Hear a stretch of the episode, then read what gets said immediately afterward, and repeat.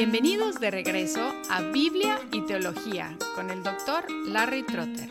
Esperemos disfruten el siguiente episodio.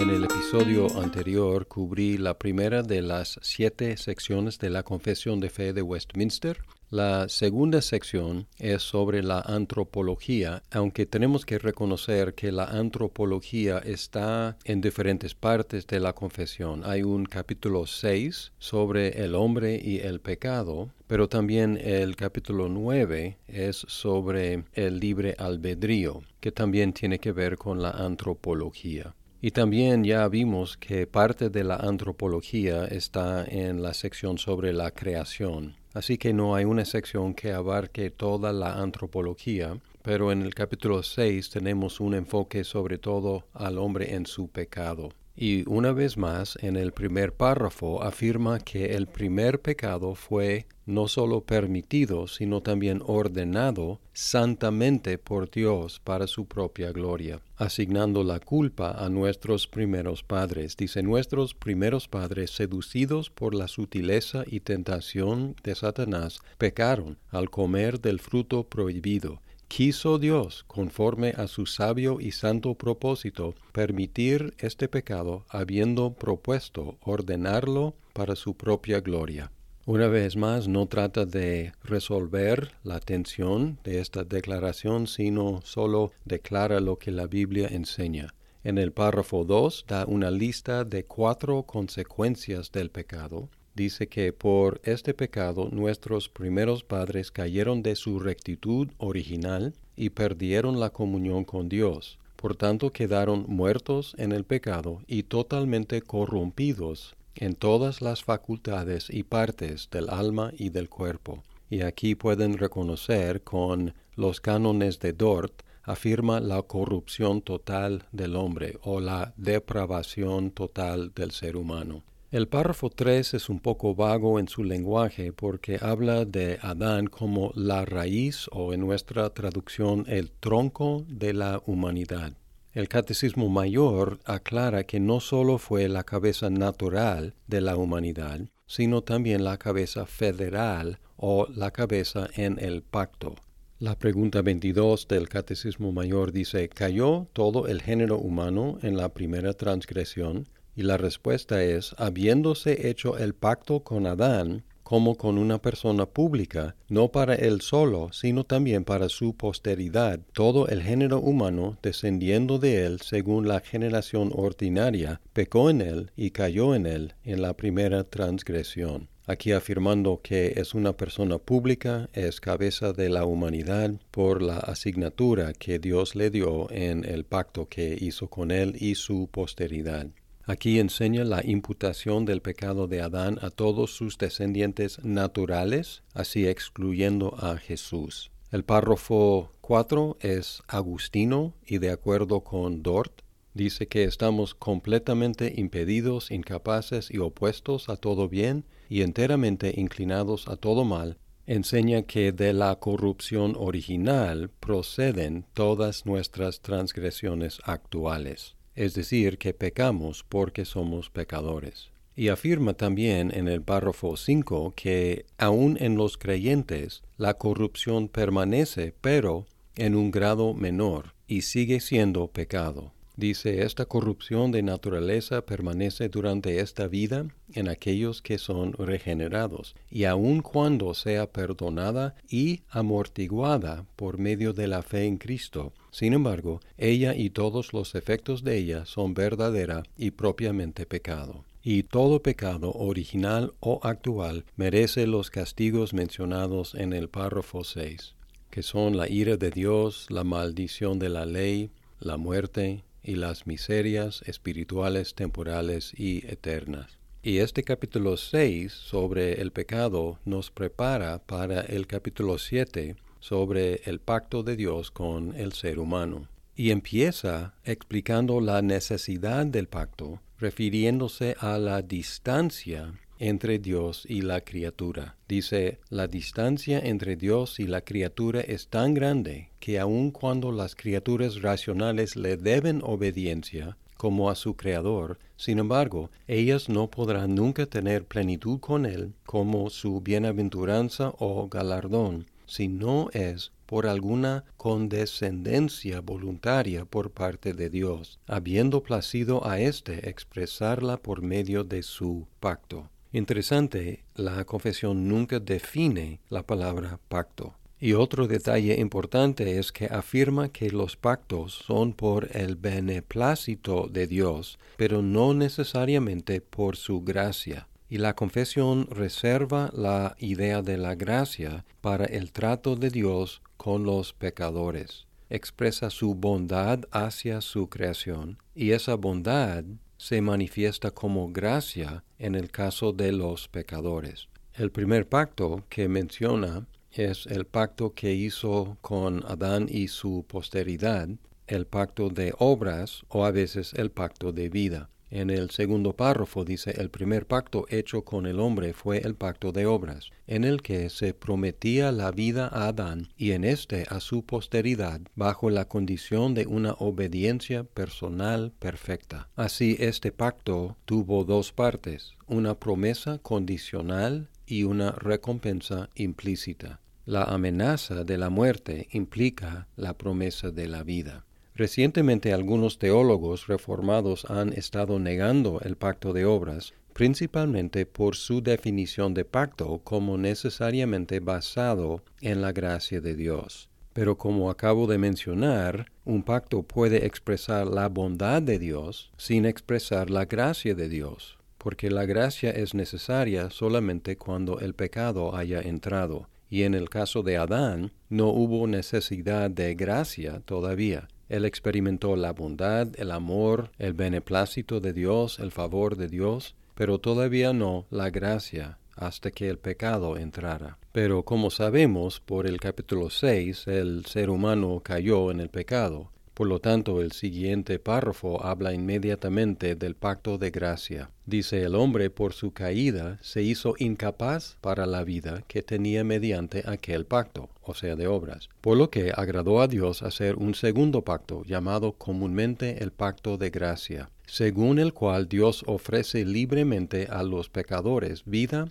y salvación por Cristo exigiéndoles la fe en Él para que puedan ser salvos, y prometiendo dar su Espíritu a todos aquellos que ha ordenado para vida, dándoles así voluntad y capacidad para creer. Como el pecado hizo imposible la salvación por medio del pacto de obras, Dios instituyó otro pacto de gracia. Este pacto ofrece salvación a todos y promete salvación a los elegidos, o sea, los creyentes. Requiere fe de todos y promete fe a los elegidos. Los párrafos 5 y 6 sobrevuelan la Biblia, resumiendo cómo fue el pacto administrado en el Antiguo Testamento y cómo el pacto fue administrado en el Nuevo Testamento.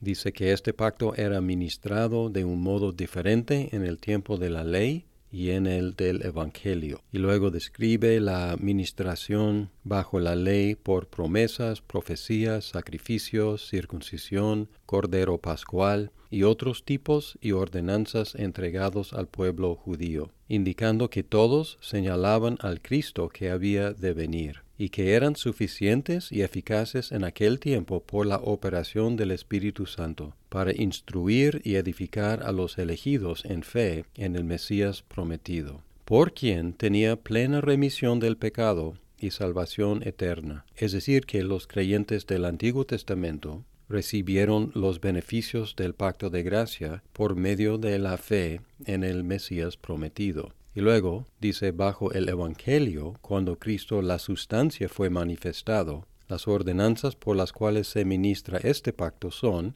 la predicación de la palabra y la administración de los sacramentos del bautismo y de la cena del Señor. Y luego describe así, y aun cuando son menos en número y ministradas con más sencillez y menos gloria exterior, sin embargo, en ellas el pacto se muestra a todas las naciones, así a los judíos como a los gentiles, con más plenitud, evidencia y eficacia espiritual. Más sencillo el pacto de gracia bajo el Evangelio, pero mucho más amplio y eficaz. Y como mencioné en el episodio anterior, este capítulo 7 juega un papel importante entre la caída del ser humano y Cristo el mediador, así indicando que Cristo no es una solución arbitraria, sino el mediador del pacto que Dios hizo con su creación. Y describe a Cristo como el elegido por excelencia. Dice que agradó a Dios en su propósito eterno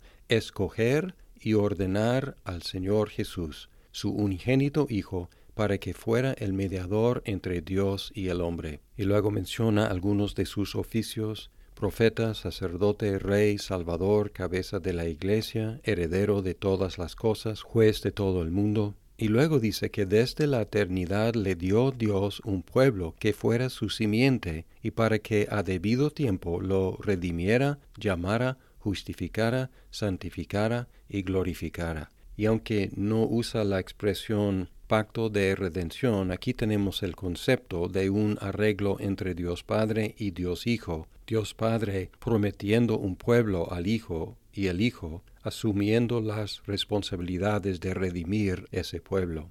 En cuanto a la identidad de Cristo, la confesión está de acuerdo con las fórmulas antiguas de los credos y pueden leer el segundo párrafo y encontrar lenguaje que van a identificar con los credos antiguos. El tercer párrafo explica que como ser humano Jesús fue apto para cumplir el oficio de redentor. Luego el cuarto párrafo describe la carrera de Jesús, que fue puesto bajo la ley, la que cumplió perfectamente. Padeció los más crueles tormentos directamente en su alma y los más dolorosos sufrimientos en su cuerpo, fue crucificado y murió, fue sepultado y permaneció bajo el poder de la muerte, aun cuando no vio corrupción. Al tercer día se levantó de entre los muertos con el mismo cuerpo que tenía cuando sufrió, con el cual también ascendió al cielo, y ahí está sentado a la diestra del Padre, intercediendo, y cuando sea el fin del mundo volverá para juzgar a los hombres y a los ángeles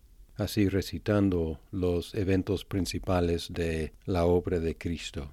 Y en el quinto párrafo, de acuerdo con Dort, afirma que Jesús cumplió con la ley, así satisfaciendo la justicia de Dios, no bajando los requisitos de la ley. Dice el Señor Jesús, por su perfecta obediencia y por el sacrificio de sí mismo, que ofreció una sola vez por el Espíritu Eterno de Dios, ha satisfecho plenamente a la justicia de su Padre, y compró para aquellos que éste le había dado no sólo la reconciliación, sino también una herencia eterna en el reino de los cielos. De nuevo, en el sexto párrafo, afirma que los beneficios de la muerte de Cristo se aplican a los creyentes en los dos testamentos y de acuerdo con Calcedonia no hay confusión de los atributos de las dos naturalezas, pero hay unidad al nivel de la persona en el párrafo 7. Y luego concluye con el párrafo 8, también de acuerdo con Dort,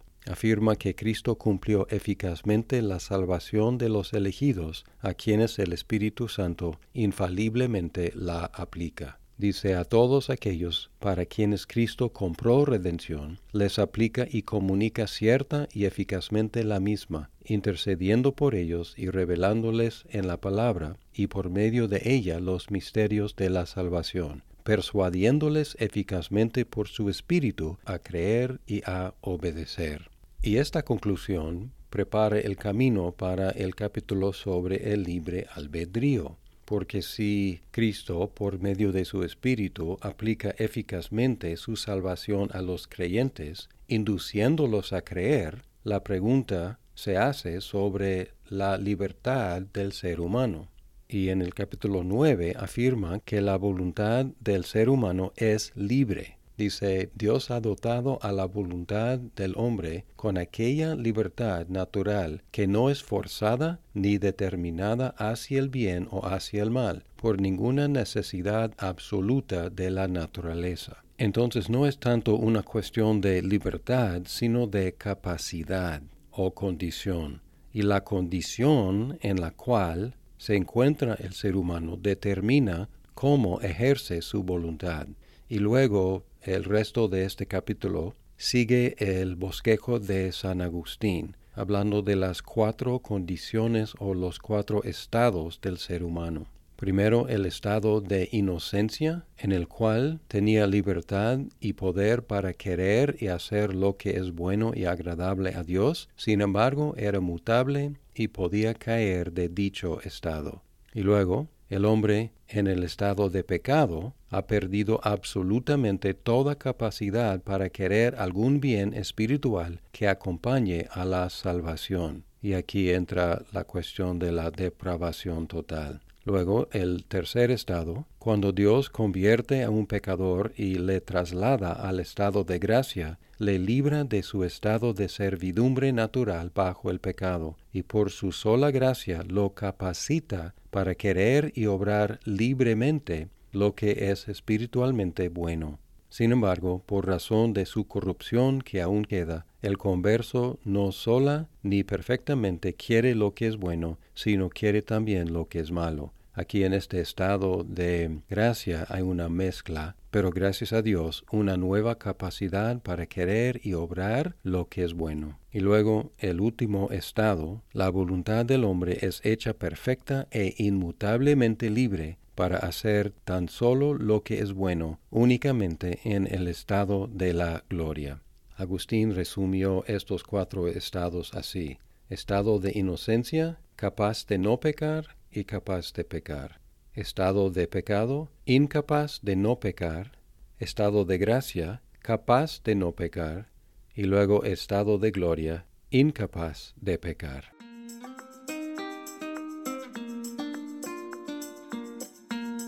Muchas gracias por escuchar este episodio. Si estás disfrutando Biblia y teología, por favor compártelo con tus amigos.